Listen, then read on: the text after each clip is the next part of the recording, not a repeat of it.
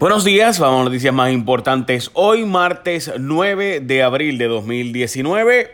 Bueno, la senadora Rosana López está planificando, o más bien está planteando que hay un monopolio de navieros cuando la empresa de los Ayala se une a Tote para crear junto a Luis Ayala Colón la empresa de Puerto Rico Terminal, lo cual implicaría que junto a Crowley controlan el 90% de los negocios en Puerto Rico. Lo cierto es que ya la gente de Luis Ayala Colón pues básicamente tenía eh, los servicios a los, a cuando se traen a Puerto Rico barcos, particularmente de fuera de los Estados Unidos. Así que ciertamente comprendo el punto de la eh, senadora. El problema es que esto lleva pues mucho tiempo siendo igual, donde empresas distintas se unen y básicamente controlan el mercado. Como ustedes recordarán, hace unos cuantos años hubo incluso hasta multa por cientos de millones de dólares por price fixing o fijar los precios por traer productos a Puerto Rico.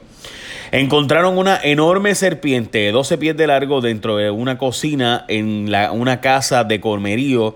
Una familia de comerío encontró tremenda culebrota de 12 pies en la cocina de su casa, por si acaso afuera estaban los gallos y gallinas que ellos crían allí. Eh, el problema que de esto y porque es importante es que mucha gente ha tomado relajo esto de los animales exóticos y los siguen trayendo a la isla, dañando la fauna local. La cantidad de culebras suelta por ahí, otros animales exóticos sin depredadores, eh, es una cosa ya alarmante. Y mucha gente ha cogido chiste el asunto eh, y de hecho las leyes no se implementan, así que pues ya usted sabe.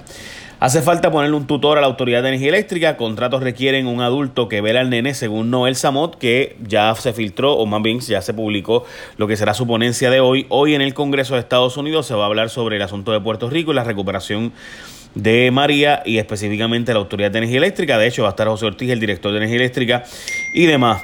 Lo cierto es que comparece ante el Congreso Samot y va a decir que hace falta un coordinador o un tipo de monitor o tutor que vele los contratos de eh, Puerto Rico, la recuperación, particularmente de Huracán María. Como ustedes saben, la, la administración de Trump ha estado planteando traer a Puerto Rico un tipo de monitor federal para que verifique el asunto de la recuperación y Puerto Rico va a pedir, de hecho hoy va a ir al Congreso José Ortiz a pedir los 17 billones para reestructurar y rehacer el sistema eléctrico de Puerto Rico.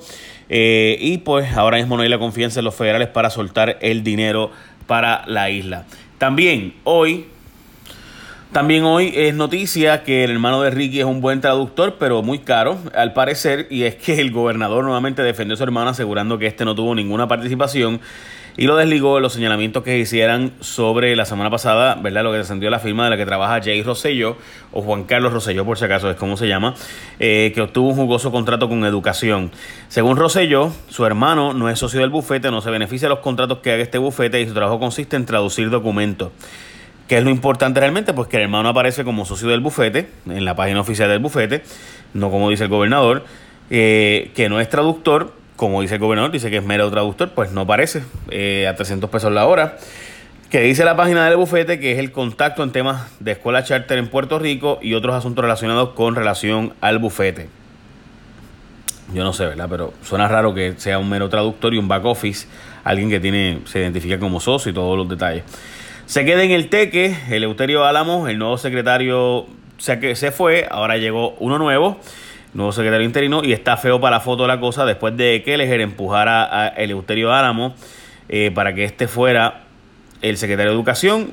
El Senado básicamente le dijo no tiene break para ser confirmado, así que pidió retirar su designación y entra entonces como secretario Eligio Hernández, quien era el ya el subsecretario de Educación. Don Eligio fue parte del plan para Puerto Rico, como le decían, y de los que escribió la plataforma esta del tema educativo y pues eh, lo nombraron ahora él interinamente, aunque el gobernador pudiera insistir eventualmente en don Eleuterio Álamo. ¿Qué, ¿Qué, particular tiene esto? Pues mira, que el gobierno roselló en enorme división y peleas de grupo. Hernández, que es el nuevo secretario, eh, el que era subsecretario, pues que ahora es secretario interino, eh, pertenece al grupo del plan de gobierno, mientras que Eleuterio era el, grupo de Kelleher y al Senado no le dio nada de gracia, que tratarán de brincarle la cuica. Ustedes saben que cuando se va a nombrar a alguien como secretario, eh, tiene que ser el secretario confirmado y tiene que ser confirmado por el Senado. Si no, pues no puede ser secretario a menos que sea interinamente alguien puesto como secretario eh, para que interinamente pues el Senado decida. ¿Qué pasa? Que el Senado lo vio como que trataron de brincar la, la cuica de que no iban a enviarle el nombramiento para allá porque sabían que don Eleuterio no tenía break de ser confirmado. Reiteran que el cierre de escuelas es definitivo. Con la bruta salida de Julia Keller, el gobernador dijo que no va a reevaluar los temas de vales educativos, cierres de escuelas y escuelas charter, que eso va para encima porque eso es la política pública. AES dejará de producir carbón en el 2020, según el gobernador. Están en negociaciones para que la empresa, que es una de las empresas más grandes del mundo, por si acaso, eh, AES, que está ubicada allí en Guayama, deje de producir carbón y se sustituya con otra fuente de energía. Se habla de biomasa, de energías renovables y de gas natural, donde probablemente pues, se cambie a gas natural. Eh, la comunidad de Guayama lleva tiempo pidiendo que dejen de contaminar con carbón en esa zona. Eh, hay estudios recientes que afirman que las enfermedades en el área han aumentado gracias a los contaminantes de los residuos de carbón. Y obviamente sería un logro que en vez de 2028, que es la fecha que se ha dado hasta ahora como final para el carbón, pues pudiera ser el 2020.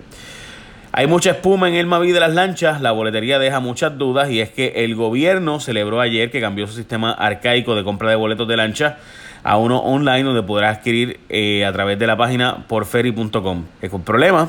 Que, ¿Cuál es el problema con eso? Pues que los alcaldes están preocupados que este nuevo sistema no asegure boletos y espacios para lanchas de los residentes. Temen que los turistas compren todos los boletos y hay que buscar ¿verdad? la forma de que se garantice espacio a los residentes. Como ya había dicho antes, desde el 2012 había un sistema que no le cobraba a la gente por hacer esto y que era un app que de hecho lo había hecho el propio Edward Calvesbert eh, bajo la administración de Fortuño, nunca se ha implementado porque supuestamente eh, hay un problema de que pues de nada te sirve comprar los boletos y cuando llegues la lancha no está o no funciona. Pero bueno, hablando de las lanchas, eh, transporte marítimo dañó pozos que medían contaminación. Esta gente cuando se fueron para Ceiba dañaron allí en el terminal un problema que había una zona de contaminación, como ustedes saben, ahí estuvo la marina, había unas zonas contaminadas y demás, y pues habrá que pagar 200 mil billetes para reemplazar unos pozos de monitoreo marítimo que usaban y la EPA básicamente pues nos dijo, mira, porque no pidieron permisos ni nada, así que allí fue al garete, esos terminales no estaban listos y aún así los inauguraron.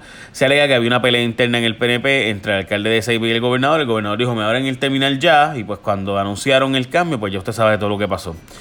Sigue el desmadre en ciencias forenses, es que aunque la Junta le otorgó 3 millones de dólares al negociado de forenses para atender la crisis por la que atravesaban, hay un problema y es que conseguir patólogos forenses en Puerto Rico es bien difícil y no los consiguen ni, pues, ni patólogos, ni patólogos auxiliares, ni médicos forenses.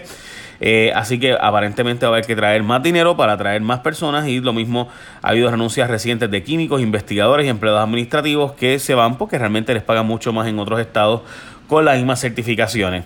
Hay que establecer prioridades y pues hay que pagarle más a gente para que se quede en Puerto Rico porque si no pues se van a ir porque cobran mucho más en otros sitios. Así de simple. Hay trabajos en los que pues hay demasiada demanda y conseguir gente es bien difícil con los entrenamientos. El manejador de Osuna va a la silla caliente de por el asesinato de eh, Kevin Fred y es que el manejador Vicente Saavedra, que maneja al cantante Osuna, testificará hoy ante la Fiscalía de San Juan como parte de la investigación del asesinato de Kevin Fred. By the way, Arcángel, el otro cantante, también va a testificar a finales eh, de mes, al parecer. Fred era un trapero abiertamente gay, supuestamente extorsionaba a Osuna pidiendo dinero a cambio de que no salieran públicos unos vídeos de fuerte contenido sexual entre él y Osuna. Resulta que Fred fue asesinado en extrañas circunstancias y hay citaciones que al parecer son el resultado de una entrevista que dio la mamá de Kevin Fred en el canal de YouTube Conexión Samantha Love en el que habla de una supuesta relación amorosa entre su hijo y Osuna, de la que Karen estaba supuestamente enterado. Oprah Winfrey va a donar 2 millones de dólares para ayudar a la recuperación de Puerto Rico, eh, específicamente esta presentadora de Chicago, que es multibillonaria por si acaso, tiene su propio canal de televisión, revista y además va a donar 2 millones para la recuperación de Puerto Rico, en específico para necesidades a largo plazo un millón y el otro millón para arte y cultura. Y finalmente hay una noticia que es la portada del nuevo día de hoy y es el botín de educación, donde Keller quería cobrar 400 mil de sueldo y repartieron 900 millones en contratos en dos años. La ex secretaria de Educación eh, pidió subirse sueldo a 400 mil billetes eh, y además de eso eh, estaría cobrando a través de una fundación. Había una fundación que le dio, la Fundación Tenacre, eh, le dio 15 millones de dólares a una entidad que asesorara al gobierno, pero no podían pasar los chavos por el gobierno. Eh, y esta eh, fundación, pues, le dijo al gobierno de Puerto Rico que quería donar 15 millones, pero que crear una fundación que las administrara y se creó la Puerto Rico Education Foundation, donde ya ustedes saben que pues básicamente estaba un grupo de personas, entre ellas Manolo Sidre y Cyril Meduña y otras personas de, ¿verdad? de ese nivel en Puerto Rico, Y resulta que Kelleher repartió, eh, pues quería básicamente cobrar 400 mil dólares de ahí en vez de seguir cobrando su sueldo de 250 mil del Departamento de Educación. Eh, y aparentemente pues había una fiesta de contratos en educación. Hay un problema de que muchos trabajos que estaban pidiendo hacer ya los hacían otros empleados en el gobierno y aún así siguieron repartiendo contratos de asesoría y demás. Que Kelleher creó su propia estructura aparte de la estructura que le creó el PNP y ha provocado esto un montón de informaciones irregularidades, incluso contratos faturos en construcción, hasta intercambio de contratos, propuestas para escuelas charter y otras situaciones delicadas que están bajo la lupa del FBI. Yo diría que esas son las noticias más importantes. Hoy veremos a ver qué pasa en el Congreso de Estados Unidos, específicamente en las vistas estas que dan seguimiento al asunto de la recuperación de María, si llegan los chavos federales o no. Cheme la bendición, gente. Buen día. Bye.